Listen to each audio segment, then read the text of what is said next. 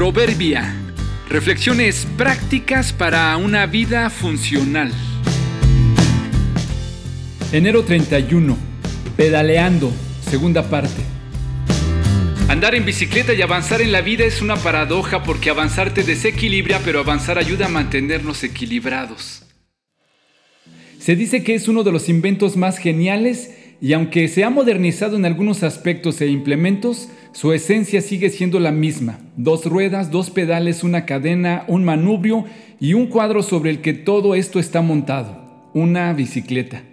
Aunque parece simple, es realmente especial, sobre todo el proceso mediante el cual se hace posible la combinación perfecta entre equilibrio y avance. Es decir, para avanzar debes mantener el equilibrio y para mantener el equilibrio debes avanzar. Una vez que entiendes la dinámica, todo se vuelve mucho más sencillo y casi automático.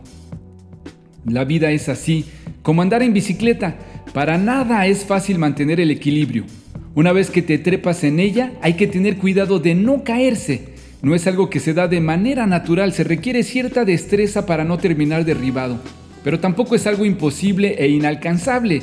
La mejor manera de no caer derrotados, de no perder la cabeza o el juicio, es seguir avanzando, seguir pedaleando.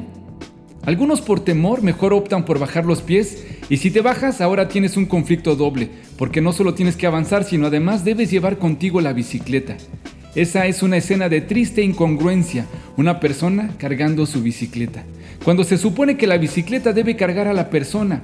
Sí, se supone que las personas emprenden negocios, empresas, profesiones y relaciones para que ellas contribuyan a su bienestar, pero a veces resulta que en lugar de que las personas conduzcan el negocio, el negocio es quien conduce y se ha vuelto una carga.